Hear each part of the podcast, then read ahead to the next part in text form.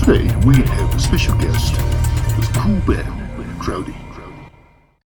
Story